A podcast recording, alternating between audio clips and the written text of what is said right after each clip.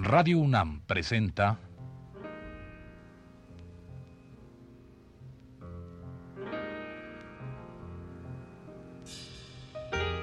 Retrato Hablado.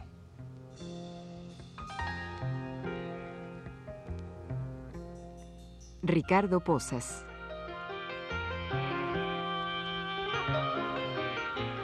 Un reportaje a cargo de Elvira García.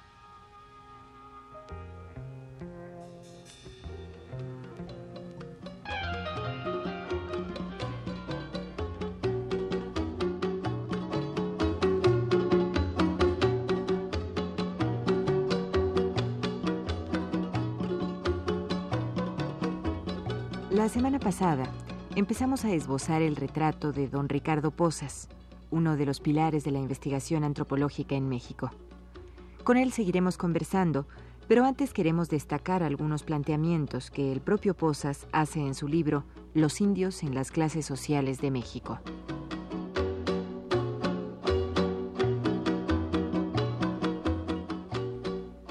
Al ubicar a los indios dentro de su situación en el sistema, Ricardo Posas dice, se parte del hecho de que con la conquista española acaba un proceso histórico y se inicia otro nuevo, en el que los indios conquistados son el ingrediente económico y sociocultural que se mezcla con los conquistadores para formar un nuevo sistema.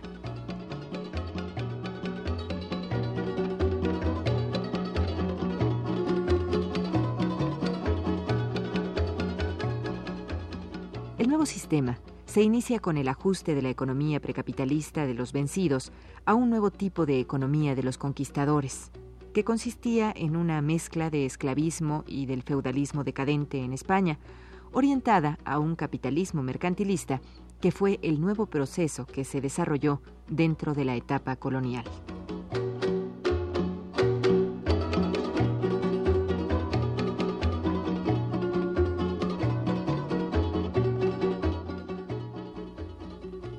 Poco después de terminada la conquista, los vencedores concedieron a los indios una categoría elemental de menores y les dieron el derecho a los beneficios del bautismo y la catequización.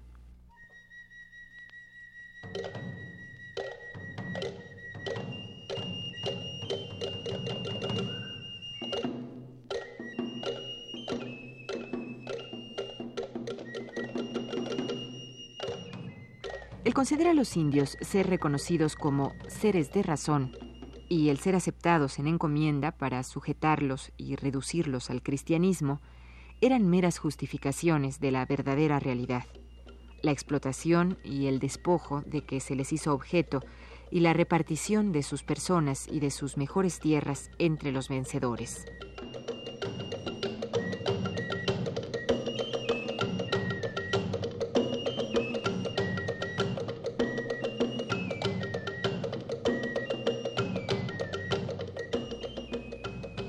Son estos apenas algunos de los planteamientos que sirven de base a don Ricardo Posas para desarrollar su investigación acerca de nuestras etnias.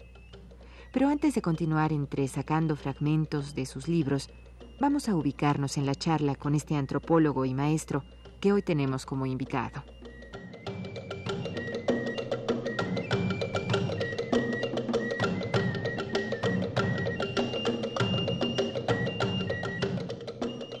¿Cuáles son sus primeras incursiones en el trabajo ah, de la, eh, acerca de las etnias mexicanas? Ya cuando usted se dedica de, lleno, deja, digamos, deja el magisterio, aprovecha la experiencia que le ha dejado y empieza a investigar. Bueno, um, dejé el magisterio cuando terminé la, la, la carrera de antropólogo y empecé a asistir al, al campo a escribir y a registrar y a observar la vida de las comunidades indígenas en Chiapas. Perdón, maestro, ¿dónde y en qué año hace usted la carrera de antropólogo? Pues eh, fue por los años de eh, 40 y 42, 40 y del 42 hasta 46, 40 y, uh -huh. 47, 48 por ahí. Porque la, la carrera la hice eh, ya siendo, estando casado y siguiendo ah, ocupado en, en la enseñanza, trabajando y estudiando. Era una triple labor esa, la de padre, maestro y estudiante. Entonces, después termina usted la, la escuela, de antropo, los estudios, perdón, de antropología. ¿En dónde me dijo que hizo la carrera? En la Escuela Nacional de Antropología. Escuela Nacional de Antropología y, y entonces sus primeras incursiones ya de lleno el trabajo del campo, ¿cuáles son? En Chiapas. Mm, Chiapas. Fueron en Chiapas con con un equipo, con un grupo de pasantes que hicimos nuestras primeras prácticas de investigación en Sinacantan, en los altos de Chiapas, y, llevando como profesor a un antropólogo norteamericano, Sol Tax, que nos eh, entrenó propiamente en, en el trabajo directo de investigación.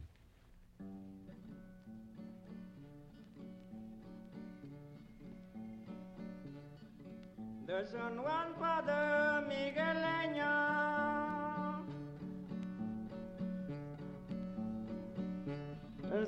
de cum cui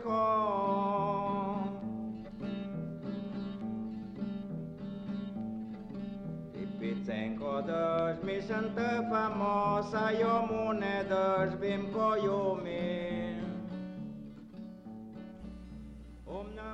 Aquellos planteamientos iniciales del libro Los indios en las clases sociales de México, que hoy hemos leído para usted, el maestro Posas y también Isabel Orcasitas de Posas, su compañera, sirven de marco para hacer evidente que, pasados cuatro siglos y medio, la población indígena del país presenta, como característica esencial, la misma explotación y miseria a que fue reducida después de la conquista. Donde popa hermosa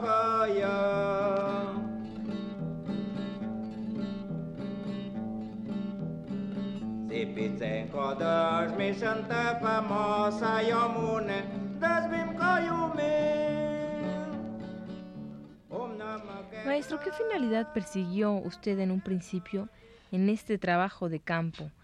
Y si siente usted así, tratando de ser crítico, autocrítico, que en ese tiempo cumplió su labor, su finalidad, el objetivo que se había marcado. Pues siempre mantuve yo esas inquietudes de eh, buscar solución a los problemas ah, prácticos, generales de la población indígena. Me preocupaba mucho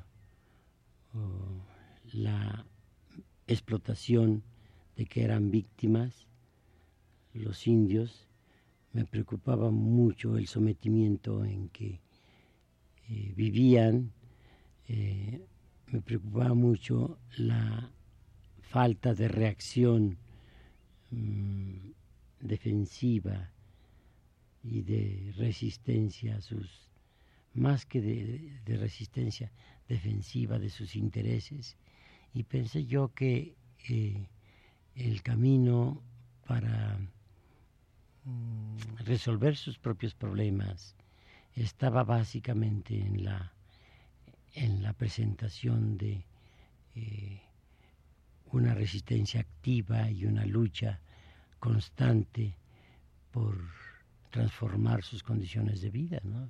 Claro, sí. ¿Actualmente siente usted que siguen siendo sus mismos objetivos? Eh, también en su trabajo antropólogo que realiza ya no tanto en el campo como en, instituciones? Sí, yo pienso que eh, esta mm, resistencia y esta lucha de los grupos indígenas es el camino que debe analizarse y estudiarse académicamente para buscar los, las normas, ah, los principios generales que rigen estas luchas en los grupos indígenas en sus relaciones con la población extraña a ellos, que los somete y los explota. Este proceso que ellos en la práctica han sostenido durante más de, cuatro siglos, um, lo han mantenido prácticamente. Eh, debe ser analizado y estudiado para que ellos lo conozcan al mismo tiempo y sean conscientes de sus propias luchas y puedan avanzar más. Claro, porque en ese hasta hace muy poco la antropología está haciendo ya eh, trabajos que, que, están volviendo al, al, lugar que los originó, al lugar de origen. Antes era un poco sacar, extraer de, de ellos, de los de los centros indígenas, toda una serie de riquezas a nivel de vivencial, a nivel de, de, tradiciones y no volvían, al contrario, se iban, de, incluso se iban fuera del país, ¿no? Yo lo que le quería preguntar ahorita, maestro, es hasta qué punto, eh, para detenernos en este punto nada más, hasta qué punto sería conveniente o es conveniente que, analizar las, eh, este, esta resistencia que han tenido los indígenas por años y hasta qué punto sería conveniente que, que ellos cambiaran ¿No será mejor que queden así, que se sigan resistiendo un poco a la, a la, no sé, a la, influencia. a la influencia de los, de los ladinos o de los, de las civilizados, entre comillas? Bueno, ah, lo que pasa es que el, el progreso y los cambios sociales en cualquier grupo siguen una trayectoria más o menos mm, general, que es eh, el progreso y que es el bienestar y que es eh, la justicia social. Y por eso los pueblos van pasando a distintas etapas de históricas para mejorar en su evolución y en sus cambios. Claro que eh, los, los, cambios eh, en la organización social son los que valen y los que determinan la situación en que se encuentran los, los pueblos de, de adelanto, de progreso, o de atraso, puesto que la organización, la organización social eh, se da y se presenta como base para la producción, la producción económica, que es la que determina el grado de desarrollo de los grupos. Esto, en cierta medida, no se opone a que los grupos mantengan su tradición, sus costumbres culturales, eh, su idiosincrasia, sus tradiciones, porque esto es otra cosa, ¿no? La cultura puede eh, mantenerse, el idioma puede mantenerse o evolucionar, inclusive hasta ser una, un idioma letrado y puede cambiar efectivamente la, la, cultura y la vida de la vida cultural de los, de los pueblos. Pero la resistencia y la, y la lucha es en contra del sometimiento y en contra de la explotación en que han vivido.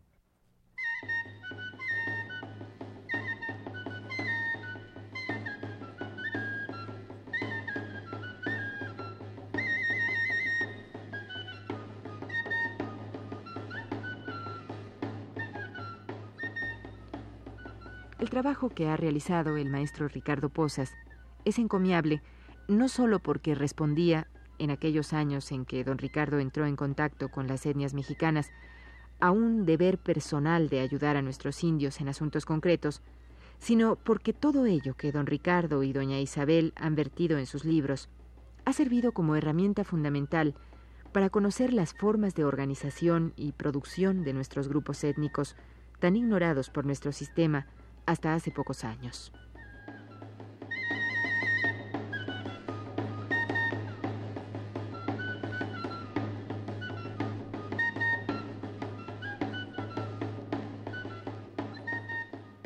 Maestro, ¿qué tantos de los trabajos que en su tiempo, que en el tiempo que usted empezó a hacer esta investigación cuando se fue a, a Chiapas y todo esto, cuántos de los trabajos antropológicos habían se habían hecho habían sido hechos por, por mexicanos? ¿Había algunos? Bueno, había había una tradición antropológica en, en México, desde luego orientada hacia la mm, hacia el rescate de la vida cultural y hacia el, análisis de las fuentes mm, coloniales de los primeros de los uh, de los franciscanos y de los jesuitas que escribieron sobre la vida de los grupos indígenas. Eh, las, eh, los cronistas del siglo XVI, del siglo XVII, mantuvieron entonces eh, muchas de las tradiciones de los grupos indígenas y los antropólogos de nuestra época empezaron por rescatar esas tradiciones y tratar de interpretarlas mm, para explicarse las raíces de nuestra nacionalidad, etc. ¿Qué papel ha jugado el, el, investigador extranjero, el antropólogo extranjero, en el, en el campo de, pues en este campo de la investigación?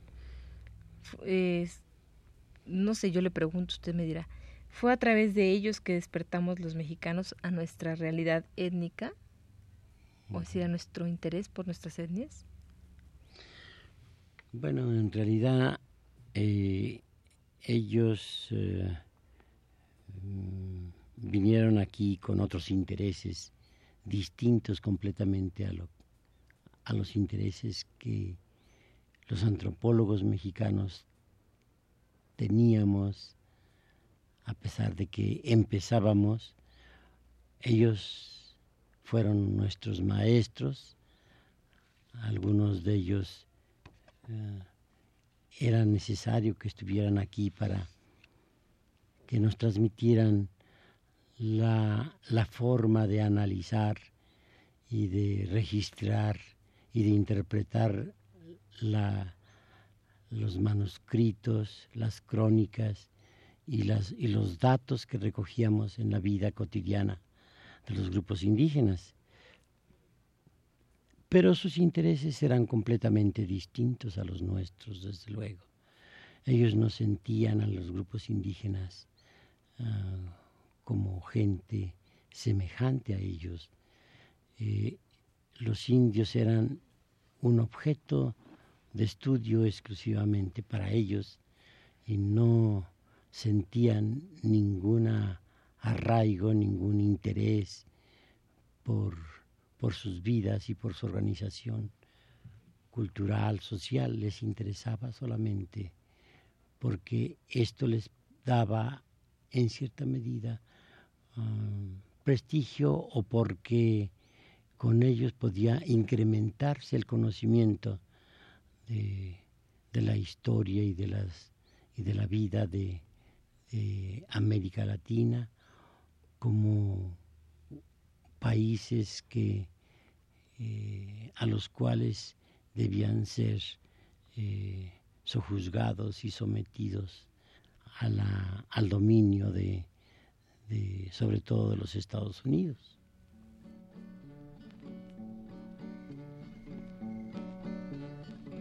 There's an one Father Migueleño.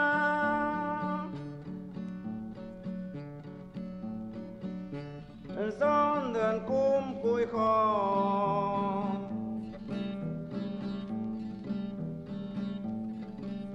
Pitsenko dăși mi se întâmplă mosa, eu mune dăși bim co iumi.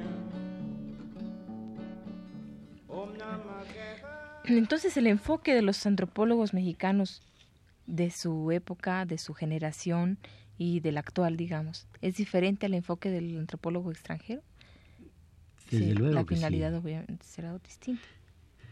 Desde luego que sí, nosotros no sentimos em, ninguna diferencia, ah, eh, pues, eh, racial, li- este, cultural, con la vida de los pueblos indígenas.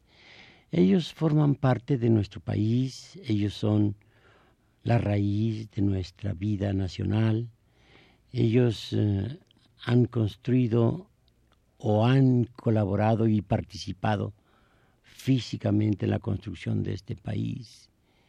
Y ellos han hecho todos los palacios y los, las catedrales y, y las grandes y ellos mantuvieron durante mucho tiempo oh, con eh, su trabajo agrícola a toda la población de este país. Entonces, son, podemos decir, la base de la construcción de, nuestro, de nuestra nacionalidad. Además de que tienen, por otra parte, todavía como remanentes, como vestigios de su pasado, una serie de eh, manifestaciones culturales eh, y de organización social y política que permite eh, que nosotros los veamos como parte muy importante de nuestra propia vida, ¿no? Entonces, nosotros vemos que para nosotros no vemos en ellos propiamente una mm, gentes a las cuales vamos a, a- de las cuales vamos a sacar información para hacer una publicación y aumentar nuestro prestigio. Por el contrario, nosotros estamos cerca de ellos y no son objeto de nuestro, de nuestro estudio, sino son sujeto y objeto de nuestra investigación.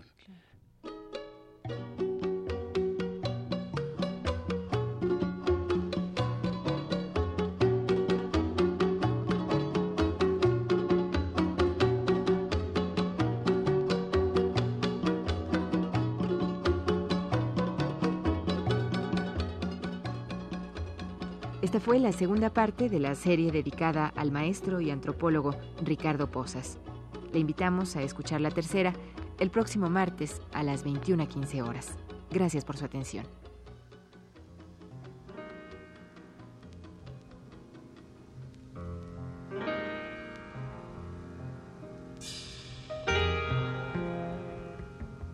Radio UNAM presentó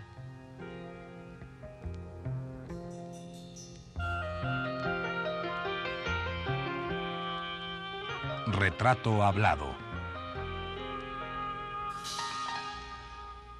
Ricardo Posas.